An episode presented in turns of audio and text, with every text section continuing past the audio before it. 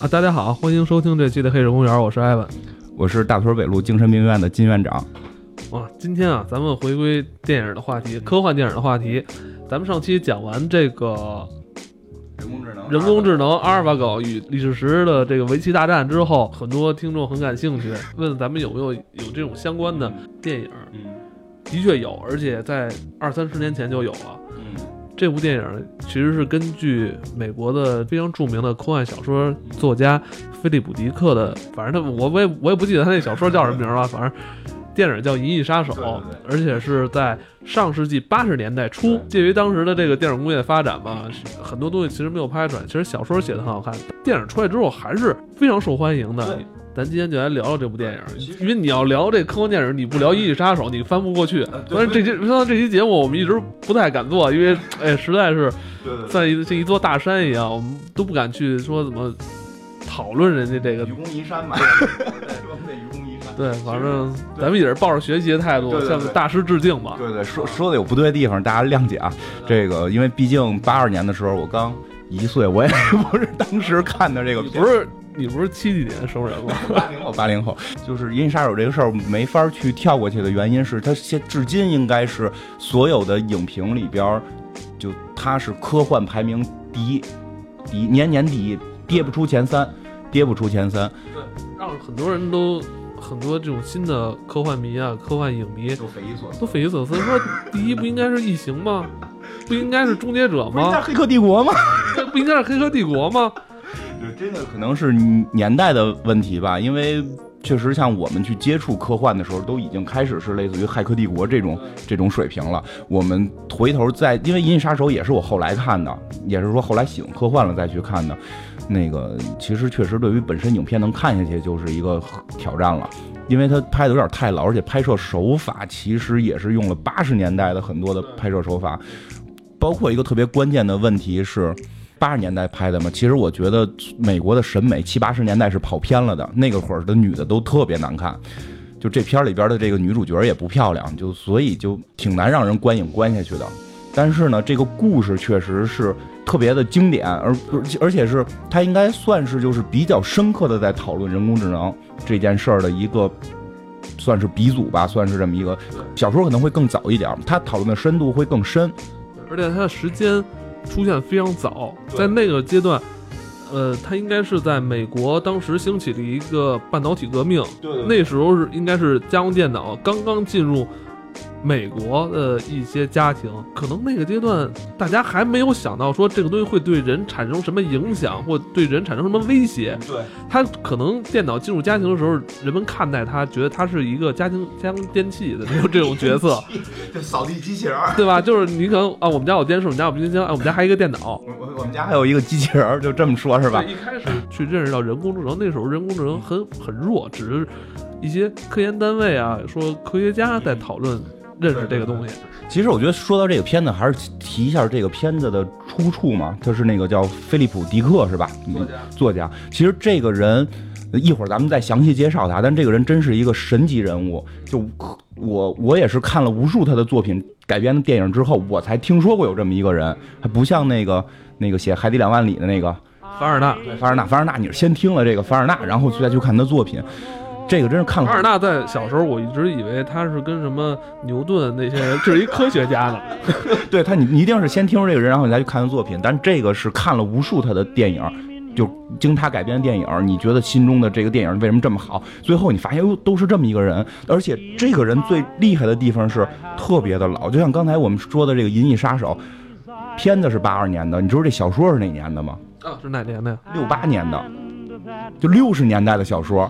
那会儿半导体革命根本没兴起呢，所以我们其实可以从这里边看到，他提到的这个机器人也好，说复制人也好，不是一个就是有半导体的这种 AI，比如终结者那你皮扒下去里边是机器金属，这里边没有，这里边都是 DNA 工程，都是那个人造细胞，就他没有那会儿还没有这么一个说能通过电脑去计算出人类的这个人工智能的这么一个理念呢，但是他已经想到了，就是说人类未来肯定会会到这个领域，就是到这个人工智能领域，对。太超前了，这作家当时写。这个原名叫什么？特别有意思。我看过那么多人工智能，其实没有任何一个人工智能讨论到这个话题。它这个它这个原名叫《机器人会梦到电子羊》嘛？哦，对对对对对，我开始我我没我没敢说出来，因为我不不太记住，因为特特别怪，而且特别不容易记，是吧？实际这从名字你就可以看到，他讨论的这个人工智能已经到了一个新高度，他会不会做梦？我们平时聊人工智能还是什么统治世界呢？还是这个 对吧？就他讨论的是人工智能会不会做梦？但是片子里边没说做梦啊，但是这个理念你会发现，它它深度是很深的。我这两天我就做梦，我我那天我做梦我就梦见我媳妇跟我说他们开始杀人了。先介绍一下这片子的剧情吧，这个应该我我说实话，我估计现在可能因为我们看过了那么多大片了，你再回头去看这片你不知道剧情，我估计二十分钟你就弃片了。因为真的跟我一块看的是个也是个九零后的小姑娘，也是特爱看科幻片，看了一半就结束了，就看不下去了。这 当时这个电影拍的时候。它很多场景是用的模型，对对对，这很费精力，这个成本是很高的。对，这批模型，说当时为什么？因为首先当时那个年代三维动画还没有真正成熟，他用这种实景，它是一个，当然它是一个微缩景观啊。你在电影里看到这些摩天大厦，这种很很那种很科幻、很摩登的这种这种景象，它都是在一个很小的一个沙盘上去做的，然后在这个沙盘这些模型上去打这种。真实的光源，对你去想到这是一个八十年代拍，而且有一些这种镜头，我觉得现在也不是说随随便便说一草台班子能做出来。这这这肯定的，这肯定是草台班子肯定做不了。咱们在现在看这部电影的时候，咱们就要先把自己年代的那个先回到八十年代。对，其实建议大家看一下，是因为好像是明年还是后年这个二要出。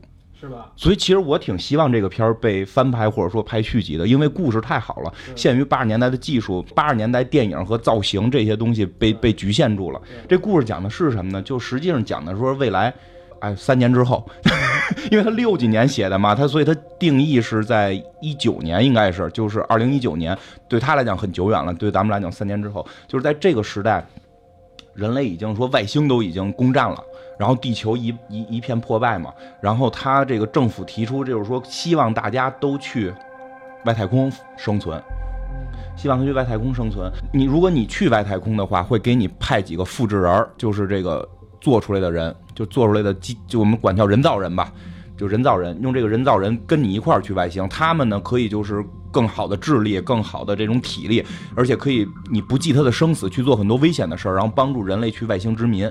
类似于佣人，哎，对对对对，佣人。但是这个故事并不是发生在外星的，而是发生在地球的。就是地球上还有一些，比如说体能不好的人类没法去外星，他们就继续在地球生存。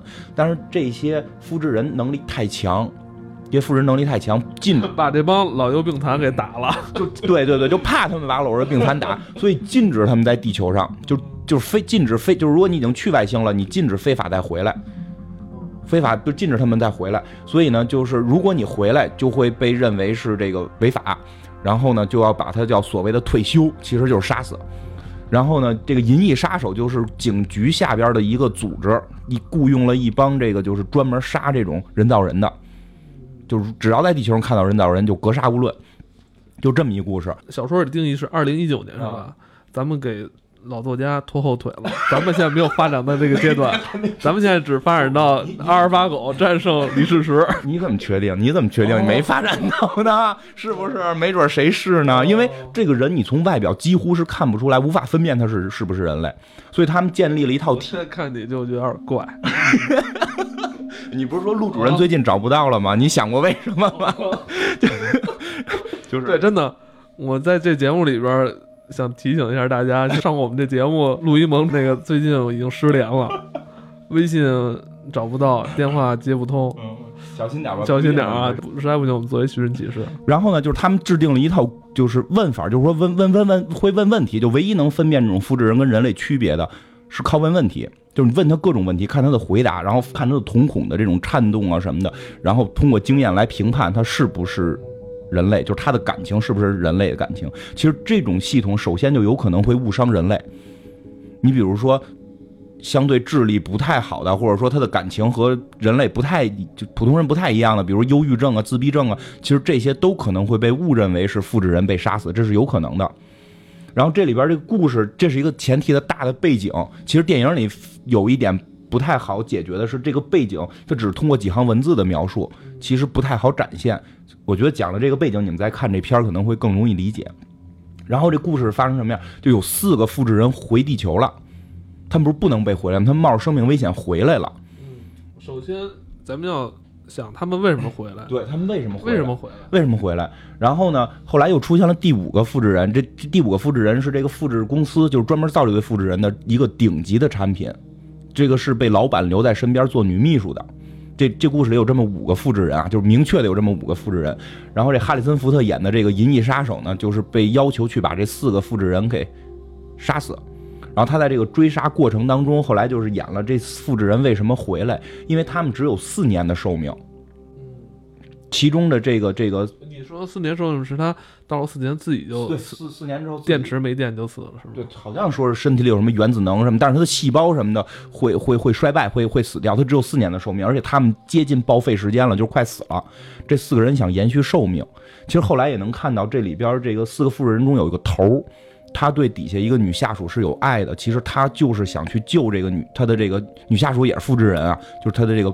女伴儿吧，他就是想救他的这个女伴儿，应该是他已经产生感情了，是比较萌萌萌芽状的这种。是复制人跟复制人之间产生感。我我是这么看待的啊，因为这个片里边被明并没有说多明确的说，但我觉得他是因为有了爱了，所以他想让自己的爱人活下去。两个人带着他的兄弟们四个人回到地球，这就更高级了。咱上一期还说，爱 是人类是人类比那个。AI 更高等的一种情感，人家已经学会奉献了。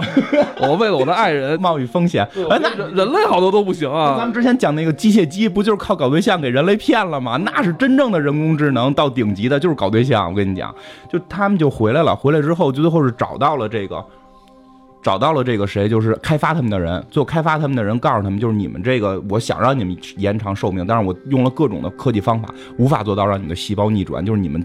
没办法治不了，最后他们把这个就是复制人就把这个科学家给杀死了，然后这银翼杀手就要追杀他们嘛，银翼杀手有这个这个目标追杀他们嘛，而且最后在大结局的时候就剩了那个头了，那个他的女伴也被银翼杀手杀死了，就剩他的头跟这个银翼杀手两个人对决，在最后银翼杀手快死的时候，这个头把他给救了，对吧？把他给救了，救了之后，救了之后就说了一一段跟诗似的话，然后就死去了。我最早看完之后我没看懂，就是我觉得没理解。完了，后来很多年我看完之后，我觉得哇，这复制人比人类更高级了。对，就是他有有我操，这这心就包括这些，对于哲学层面都是有思考了。刚才也提到了，有一个复制人是那个女秘书，就这个复制人是等于是这个老板自己造自个儿留，但他也跑了。在这个过程中，他跟银翼杀手两个人相爱了。就这个复制人跟银翼杀手相爱了，银翼杀手还有一个目标是要杀死他。最后，他就选择了跟这个人相爱，没去杀死他，带着他就离开了。当然，这个据说有各种，就是结尾有几种版本，因为有三个版本，我没全看过。就是说，有的版本可能会更开放，有的版本会更更这个这个团圆一点，大团圆结局。我估计我看的应该是就是一个相对中立的开放的结尾，就是最后银翼杀手跟那个女的就准备要。离开这个这个这这一片了，就是大概这么一个故事。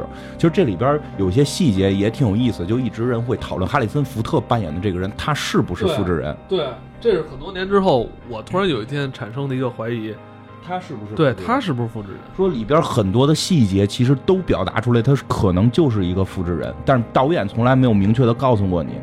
包括就是那个就跟他搞对象那个复制人的女的，就会问他一个问题，就是。你你通过就是问这些人问题，然后回答来判定这个人是不是复制人，你是否判定错过？就是你是否判定错过杀过无辜的人？然后再有一个问题，你自己问没问过你自己？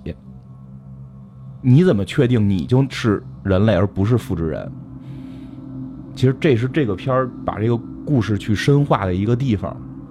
就是我们看像机器人与我这种，它长得就是一个机器人，对吧？很明显，终结者你皮一掉就是机器，就是可能真的人工智能说到最后，它这种是它是通过细这里边讲的是通过细胞什么的去开发的，最后人跟这个人工智能可能会模糊，到底什么是人性？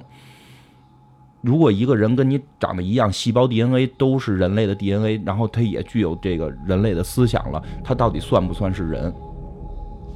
就这真的，这是这个片的深度，所以它常年盘踞在第一这个位置。这个理念，而且是六八年诞生的，对吧？其实我们有时候会想，人工智能是机器吗？我肯定是人，我都能做梦，我为什么就不能是是这个？我怎么可能会是复制人或者说是机器人呢？这里边又提到了，那机器人会不会梦到机器羊？因为这里边的故事就是地球已经腐腐败不堪，动物都是假的，所有的动物全都是造出来的。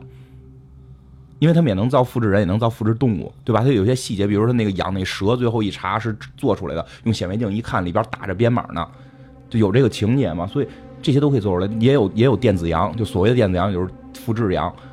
那会不会复制人晚上梦见就是复制羊？他晚上那数数那个复制复制羊？对，其实去深讨我们到底是不是？你你其实你再往深了想，想到什么有外星人？会不会其实我们都是外星人造的复制人？搁在这儿，让你以为自己你是一个人。你刚才问的这些问题，这种阐述这些观点，我操，我就觉得好像你是不是人也无所谓了。人这个东西也没有什么稀稀奇的，被模糊了是吧？模糊模糊了，被模糊了。但是这一切都是人创造的。嗯。但是如果走到这一步的时候，也是一种悲哀啊！就是人类一直在热衷创造。生命，嗯，扮演上帝，嗯，但当这个东西出现的时候，人类要要去灭亡它，就像《银翼杀手》似的。其实，对对对，其实是这样，就是其实这是人类骨子里的一个矛盾，就是骨子里的一个无法去抗争的矛盾。而且说白了，其实这是科幻倒到根儿的老祖宗上不能去跳跃的一个地方。为什么它是可以真真的就是这个时间段被评第一嘛，对吧？就是评这个科幻界第一的电影。包括这个故事也非常强，你知道就是科幻鼻祖第一部第一部被定义为科幻的故事吗？你你肯定看过啊，但是这个定义其实好多人是不知道的。就《弗兰肯斯坦》是被定义为第一部科幻片儿，就第一部是叫科幻片儿，第一部科幻小说。诞生很久。对《弗兰肯斯坦》这故事，其实我聊一下，这大因为好多人都不知道，这也是我小时候看那个叫叫什么来着那漫画。怪物怪物太郎，弗兰肯斯坦有一吸血鬼，有一个那个狼人，就是最爱用的，最爱用。还有透明人，有时候来，对吧？透明人有时候来。这这个特可怕，这三个东西就是最早从那怪物太郎里出来的，范海星里也有。其实弗兰肯斯坦，我觉得特意要说一下，因为它真的是标志着科幻的诞生，所以我觉得。咱们做科幻节目，讲一下科幻这个诞生挺神奇的事儿，这是机缘巧合出现的一个故事，而且出现的时候没有科幻这个定义，他被他当时是被就是作者是想写一个哥特式恐怖小说，然后就说一个人去挖嘛，咱们这故事不讲了，我觉得谁都知道。说一下这作者特别有意思，叫雪莱，诗人，英国诗人，他媳妇儿，他叫玛丽雪莱。这个是很神的，就是他真的是雪莱的媳妇儿。是有一次他跟雪莱还有几个别的作家朋友在一块儿，在一块儿这个喝茶，然后他们就说我们都是作家，我们都能写小说。那女玛丽雪莱我也作家，我也能写。说让咱们比赛，咱们做一比赛，咱们一年的时间看谁写能一能写一个最恐怖的小说。同意了，玛丽雪莱咔回家写，那几个出去花天酒地，是估计。就是一计划，就是雪莱估计想出去玩去，然后我媳妇儿怎么怎么解决？我想一办法，咱们讲比赛，给他给扣着，让他写一年小说。结果一年之后，就玛丽雪莱写了，剩下全没写。对对对，就是这个是挺，这个是挺有意思的。其实科幻的诞生是一个女性诞生的这个故事，就是诞生的科幻，而且有点寓寓意，就是母亲在孕育的一个生命。对对，而且。对，就是这个弗兰克斯坦也是，就是人类想去扮演上帝的角色，创造了一个，创造了一个生命，对吧？那会儿也不能叫 AI 了，对吧？就是这种复制的人，然后他企图想有爱情，想被人类认可，跟《银翼杀手》是一脉相承。其实包括到后来，所有讨论到 AI 或者讨论机器人的，全部都是弗兰肯斯坦这一系下来的。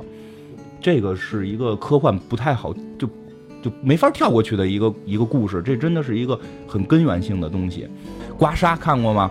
对吧？就是那个你你你你给自个儿家孩子刮痧，邻居拿望远镜看见了就打电话报警，对吧？虐待虐待，因为孩子不属于你，孩子是属于神上帝的国家的。孩子长大了，不管你叫爸爸，管你叫杰克，对吧？管你叫汤姆，对叫对吧？这个他生孩子是一个痛苦，是因为偷吃禁果什么的。所以就是你生孩子这件事儿，你觉得孩子是你生的？不是，是上帝让你生的。只但是人类又一直想扮演上帝，因为人类的欲望会膨胀嘛。他其实人类。现在就是想扮演上帝嘛，然后所以他要去造，去去造这种智能，其实就造 AI 智能这个这种故事满大街就是满大街都是，对吧？包括就不包括超级英雄里咱们讲那个皮姆，就蚁人皮姆造奥创，对吧？那个就这种故事太多了。但是《银翼杀手》是讨讨论到了一个可能相对根源性的，因为我们我们看那个看这奥创纪元，没人讨论奥创会不会那个做梦这个这个话题，对吧？奥创会不会？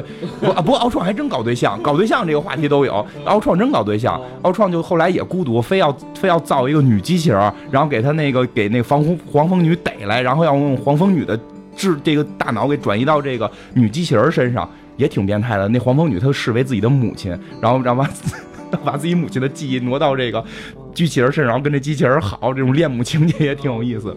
其实对，我觉得这也有点宗宗教色彩。对对对，其实这种科幻都逃不开宗教色彩。嗯，这个作家真的是这样，就是他太多的片子，我相信大家都看过，但大家都不知道。因为说实话，我也是挺后来才知道这个这个作家的。这作家叫这个叫叫什么来着？菲利普迪克啊，对，叫菲菲利普迪克。我我可以我找了一下他拍的片儿，我们可能看过像《银翼杀手》，这个就无法去超越的嘛。还有一个《全面回忆》，这个施瓦辛格演的，不是少数对少数派报告，少数派报告也是他的。哦，对对对，那个哦，那少数派报告太太好看了。少数派报告也是他的。当年那片的票房不是特别好，但是现在有好像还有那个电视连续剧。对对对，因为因为据说啊，那个斯皮尔伯格当年拍那个，我操，我觉得拍。太好看了，就是帮小蜘蛛给人做手术。但是据说被改编的稍微有点变得平庸了，有点变得平庸了。就是本身那个小说可能会更好看，而包括翻译，包括翻译也有点怪。少数派报告，感觉起来好像政治斗争似的。好像据说应该，好像据说应该是小说里说有三个人有预知能力，是吧？然后那个预知的未来是什么样，他们就去。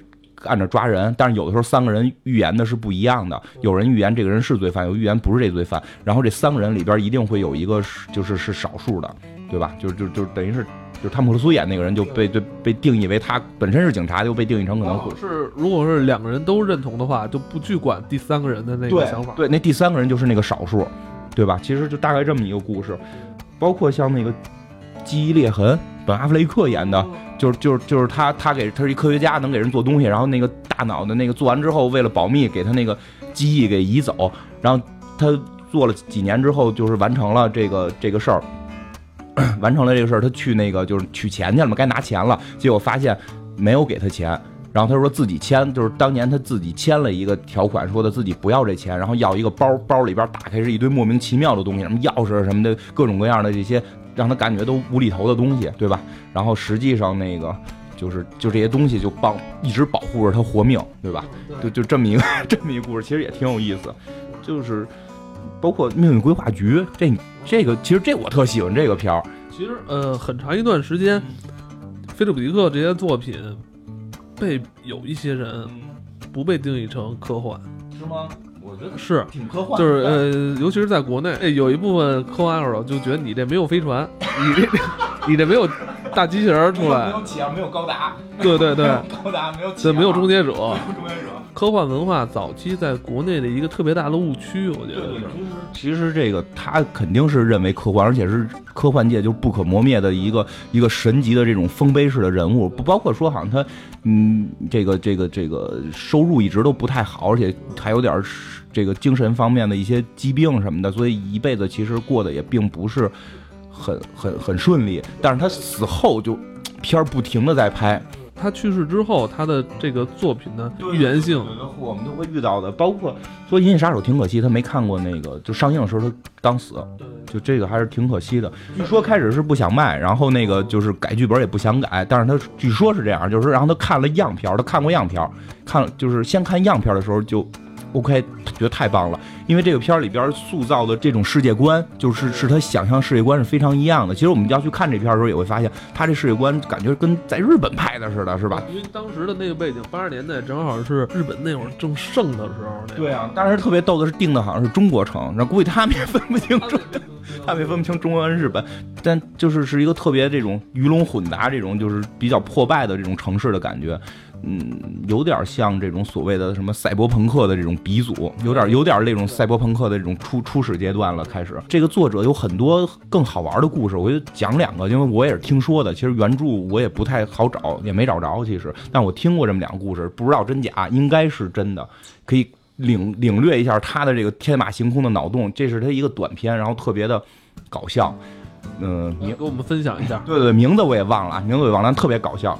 讲的是什么呢？就是说外星人要进攻地球，然后这些外星人呢，这个已经有特别强的这个科技水平了，各种毁灭性武器也都有了。但是他们的入侵方式特别逗，他们叫打扮成地球人，就是他们已经占领了很多星球，用这种方法占领了很多星球，先从内部攻攻破这个星球的人，他们就先打扮成地球的人类，然后呢就是去潜入地球，但每次的潜入都被发现，每次潜入都被发现，然后这个。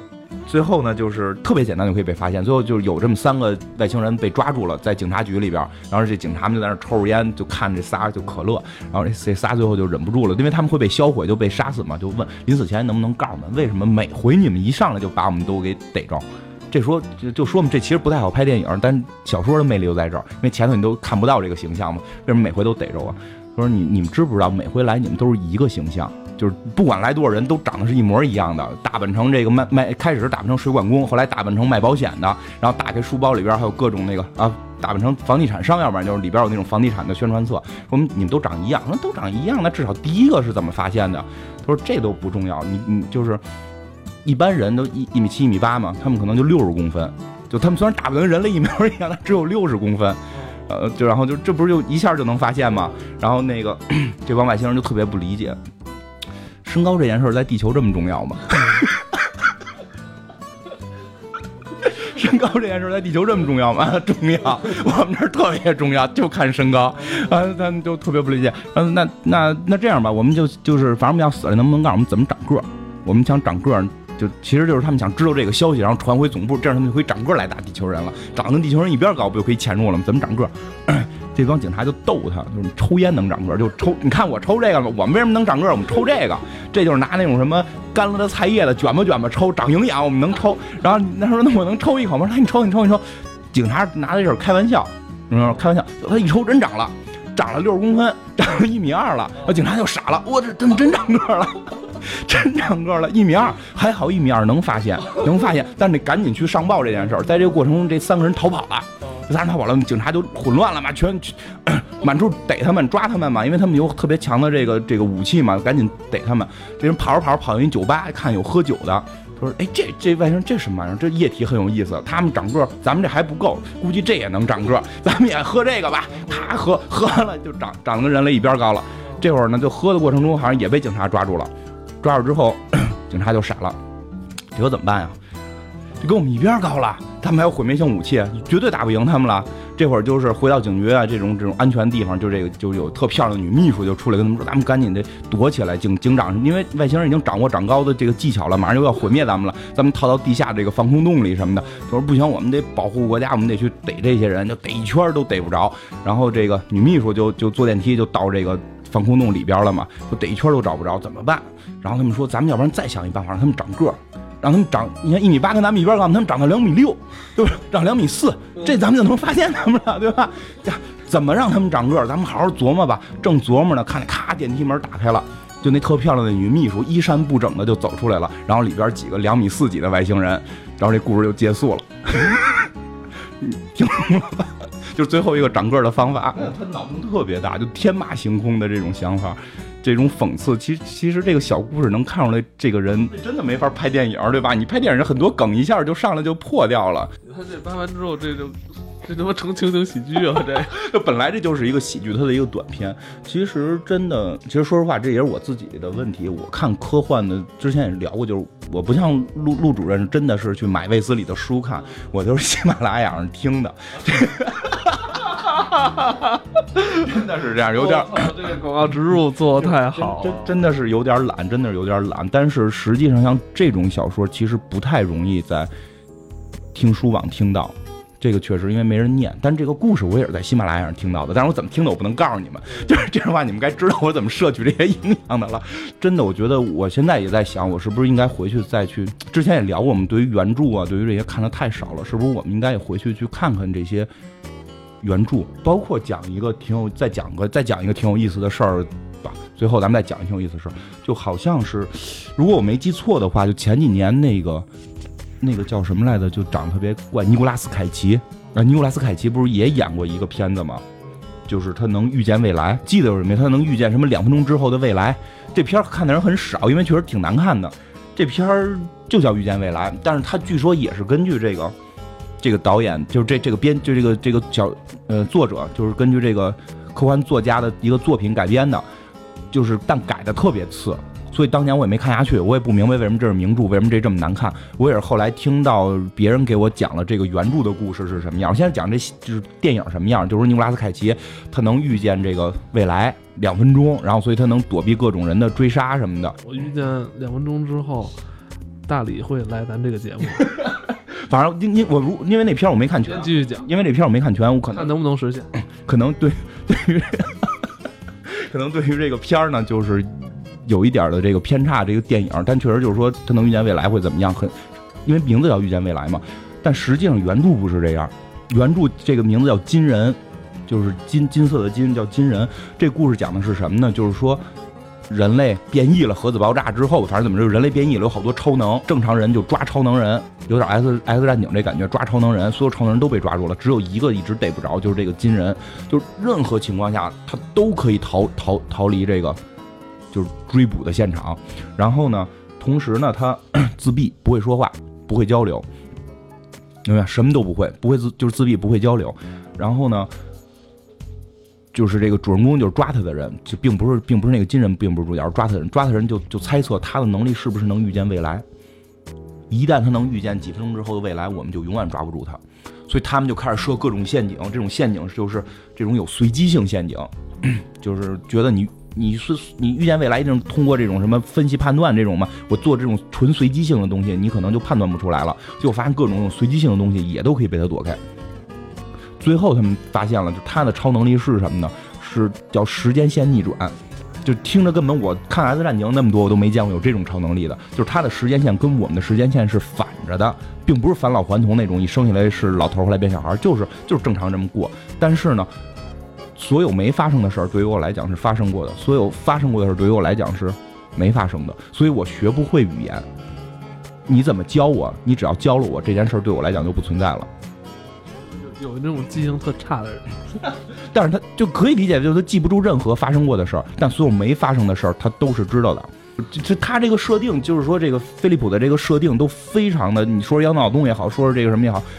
就有超能力能预见未来，这个梗都被人用过很多次了嘛。但是他遇见的这个跟你不一样，不是预见未来那么简单，时间线逆转，所以他学不会说话，不会交流。然后在这个过程中发现他还有一个能力，这能力就是泡妞，就任何女人看到他金发金眼金发金眼还是叫金人嘛，所有女人看到他就想跟他睡觉。最后有女有女警察抓住他的时候，就就就马上就赶就跟他睡觉，就这样。就最后这个人是。没抓住，没抓住，他逃跑了，明白吧？然后主人公就是等于抓他这些警察们，就说了这，就就是最后会讨论这件事嘛，就说的这个人到底是他的这些能力是怎么回事？就是说他实际上是进化到了一个最终阶段，就是人类进化的一个最终阶段，不停的繁衍，而且你永远逮不到他。我们能怎么去破解这件事呢？第一，你抓不到他，因为他的时间线是反着的，你永远抓不到他。这就是为了防止人类去抓着他，就。对，进化到，因为他要那个繁衍，要对他的时间线反着的，你怎么抓他都知道，时间线是反着的。然后其次，任何异性都要为他生孩子，就是第一我们抓不住他，第二我们也不能把所有的女女性人类全杀死，你明白吗？所以他生的孩子可能也是具有这种超能力的，这就是有一种我们就有一种新的物种的诞生了。哦，这种物种人类抓不住，而且它可以跟所有的人类女性生孩子。然后后来就另外的助手就就说就说这种这种异种这种变异是否最终会取代我们人类？就是最后那个就是警长吧，就是主人公就说我不知道他能不能取代人类，但最终在被淘汰的可能就是别人也会取代我们，最终被淘汰的一定是人类。就是你的这这故事其实就会比那个那个遇见的未来的那个故事会有意思的多，确实可以去把小说翻出来来看一看。这小说要改编电影也没什么意思，是一肯定是一限制级的。对对对对，这这电影里边出现的所有女主角都是为了睡觉。对，所以其实飞利浦就是很多短篇小说不太好改编，包括刚才讲那个外星人抽烟长个儿这个，你拍电影一上来就看那么个矮的就发现了，对吧？就不太好。这这跟那个凡尔纳还真不一样，凡尔纳那些作品基本都能拍，而且拍出来都好看。对，是吧？八十天环游地球，弄一热气球玩呗，是吧？成龙都能演。对对对，包括还有那个，就是就是还有的就是大场面各种什么的，其实这这这个是传统的那种科幻嘛，传统就是就所谓的黄金时期的科幻会是这种，其实包括其实《三体》属于黄金时期的古典科幻，古典科幻就是这个。飞利浦这个是真的是开创了，就是说那个黄金时代的科幻是几乎把我们能想到都想到了，时间穿越，这个人工智能那会儿不叫人工智能的，反正就是这种复制人的东西，然后包括这种记忆的移植，真的所有的梗其实都用过了。然后但是这个飞利浦是把这些老梗能翻新出来，给你想一个更奇怪的玩意儿，然后就真的是挺有意思的。因为你刚才讲那有的我没听过，你最后讲那个逆转时间线那个我没听过，但听完之后现在。我操！我就就一直想这个，这玩意儿就存在在我们身边，是吧？别让你媳妇儿碰见。嗯，我操，这太可怕了！咱那咱这期先做到这儿，我先找我媳妇儿去。好吧，好吧，大家再见。